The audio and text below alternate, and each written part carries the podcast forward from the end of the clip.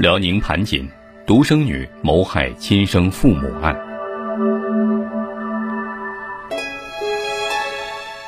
二零零零年七月四号，谋害亲生父母的杨静及其男友张明勇因犯故意杀人罪被执行死刑。一个仅有二十三岁的女孩子，为什么要残忍的杀害自己的亲生父母呢？这个案件还要从头一年说起。一九九九年八月三十一号晚上二十一点十分，辽宁省盘锦市兴隆台区公安分局突然接到报案，说家里杀人了。打来电话的是当地一个居民，叫杨金成，住在当地的新宫街。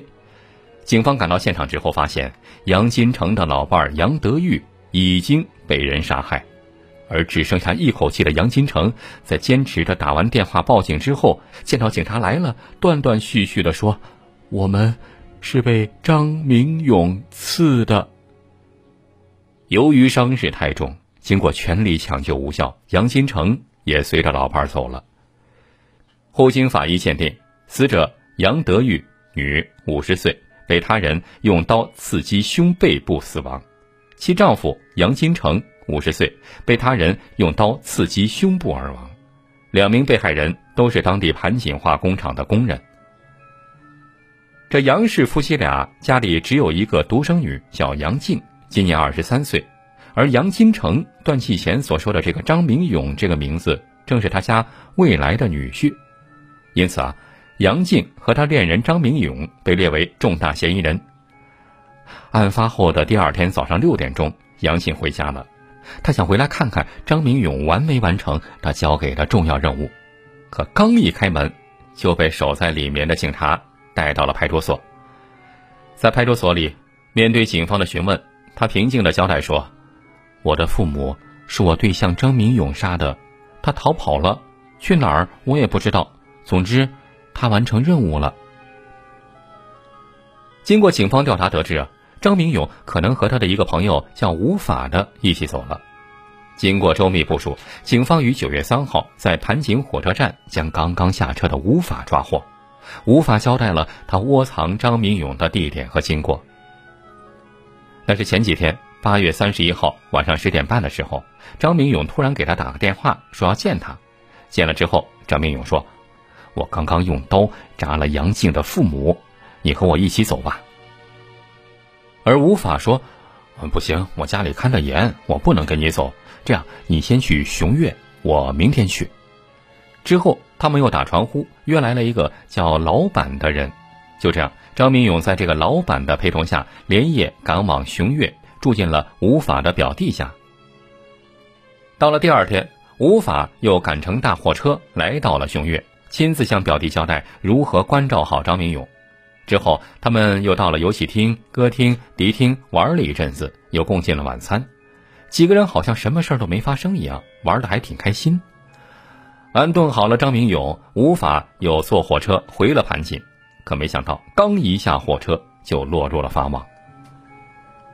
无法交代说呀，他知道张明勇杀了人，之所以要帮助张明勇，是因为两个原因：一方面，我们是朋友。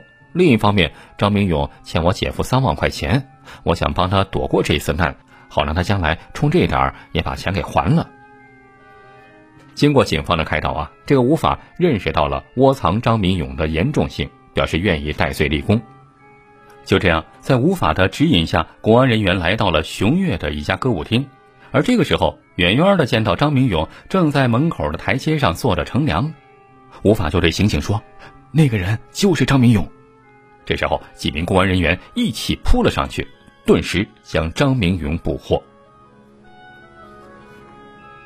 张明勇落网的当天，就全盘托出了他是如何与女朋友杨静合谋作案，杀掉所谓幸福路上的拦路虎杨家二老的全部过程。他说：“呀，我和杨静谈朋友，他父母坚决反对，横加干涉，引起了杨静的气愤。”他多次找我，让我杀掉他父母。我一开始不同意，后来架不住杨静老求我。张明勇交代：，一九九五年四月，在兴隆台一个旱冰场，我那时候认识了杨静。当时她才十九岁，长得挺好看的，是化肥厂的。不久，我们俩就谈朋友了。刚开始，他妈不同意，看不上我，但是我没有处得很好。他妈多次打他，让我们俩黄了。有一次，杨静告诉我说，他妈用刀往他身上甩，把他脚后跟都扎破了。还有一次，用兜子打他，兜子里的钥匙把他眼角也打破了，还经常打他嘴巴。最甚的一次是前年，他到我家玩，他爹妈追过来了，在我家里打他嘴巴，并破口大骂。后来。我就带着他两次出去躲躲，第二次的时候，他父母派了两个人到沈阳找到我们，说杨静父母说同意我们俩处对象了。回去之后，关系确实改善了，可是不久又风云突变了。一开始不允许我们俩晚上一起外出，有几次杨静晚上偷着出来找我，被他父母发现了，他母亲一急眼，又开始打骂他了。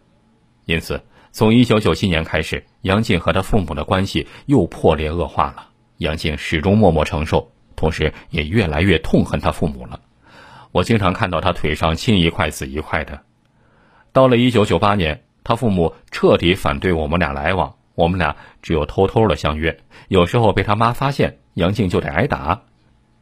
九七年末的时候，杨静有一次吃了一百多片安眠药想自杀，以抗议父母反对他谈恋爱，但是后来被他父母发现，抢救了过来。醒来之后，杨静对我说。我实在受不了了，老挨我妈的折磨，早晚要自杀，还不如先把他俩送走。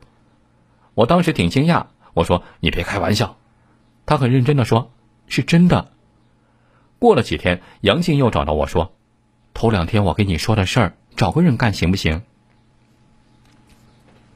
我们俩就这个问题商量达成一致，雇人干，每个人两到三万块钱，钱由他提供。后来又研究是在家里干还是在外面整死老两口，他决定在家里干。他给我配了一把他家的钥匙。过了几天，他又问我杀手找到了没有，批评我办事不利索。因为就这几天，他家里被别人偷了，他父亲刚把锁换了。杨静见我没动手，又来催我，又重新给我配了一把新锁钥匙。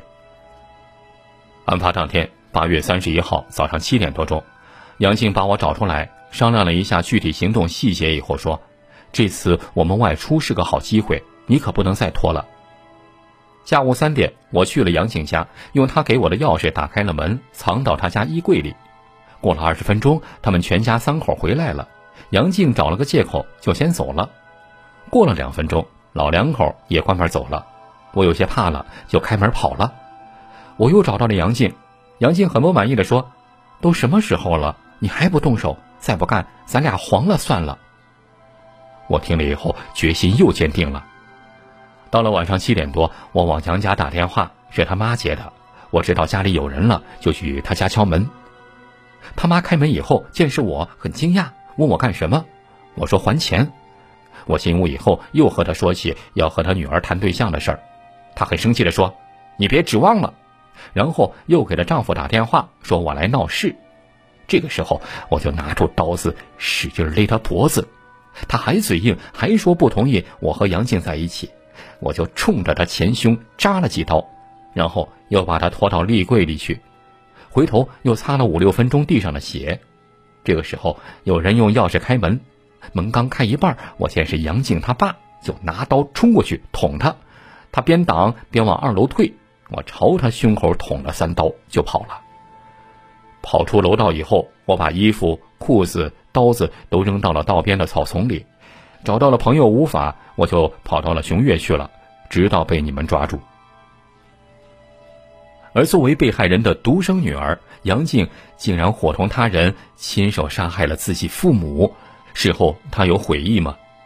没想到的是，杨静在庭审的时候还理直气壮地说：“我从小就恨我父母，他们总管着我。”有他们在，就没有我的自由。再加上他们不同意我跟张明勇谈朋友，所以我就杀了他们。就这样，杨静和张明勇为了追求自己所谓的幸福，除掉了他们自认为的绊脚石。可他们得到自由了吗？没有。迎接他们的不是祝福，而是法律的制裁。